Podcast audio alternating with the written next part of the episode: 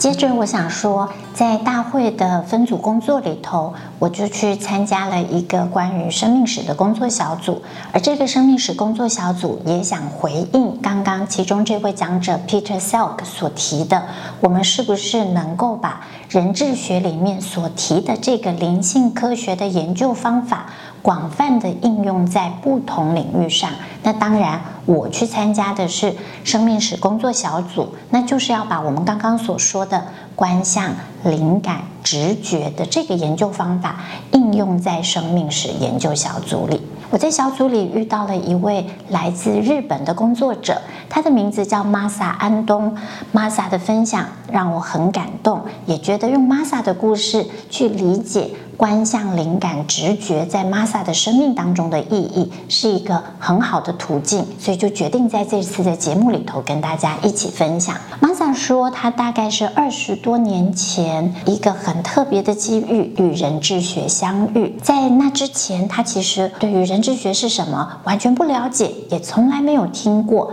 他原本呢就在一个很传统的日本企业里面工作，有一段时间他已经说他连续工作两百天，我听了也觉得很惊讶。那他就说现在可能不能这样搞了，但是二十多年前的日本呢还是会这样的，连续两百多天都一直在工作跟加班。日本人非常强调团队精神，很强调敬业。虽然大家都不舒服，很辛苦，很想休假，但是。也只是去压抑住自己那种很不愉快的心情，时间到了，也都还是到公司去上班。某一天，他就在上下班的途中发生了一个很严重的脚踏车车祸。他的记忆里头只知道自己跌倒了，然后也有印象看到自己的车轮在转，觉得自己的整个头都冒金星。但是除此之外，他其他的事情他都完全不记得了。后来呢，在医院听说他昏迷了。几天之后才醒过来。当他比较能够清醒、有清醒的意识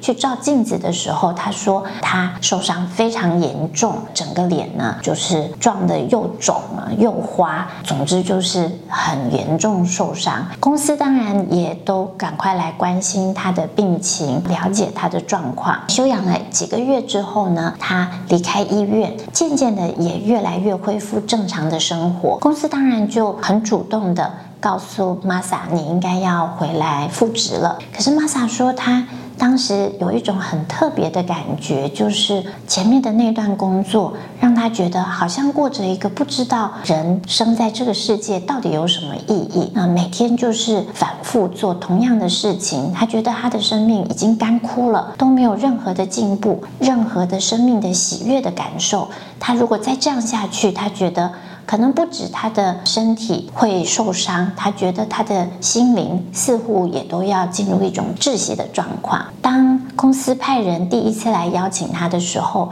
他只是先很礼貌地拒绝，那表达觉得自己好像还没有复原得很好。那等他复原好一些之后，他想他会回去公司上班的。但是当他的同事离开之后，他马上就觉得他其实这样回答他的同事，应该只是出于一种文化的习惯。他其实心里一点都不想要再次回到他的公司去。事实也确实如此。几个礼拜之后呢，公司的同事再一次来探访他，同时想要跟他确认，因为上一次看他真的是已经复原了百分之七八十了，那又再多加了几个礼拜的假期休养，一定可以恢复公司上班。但是当第二次同事再来探病邀请他的时候，他就再一次表达。对不起，他还没有准备好。Masa 解释，通常呢，如果公司连续提出两次邀请，可是一个工作人员都表达婉拒，虽然并没有直接的说我不回来，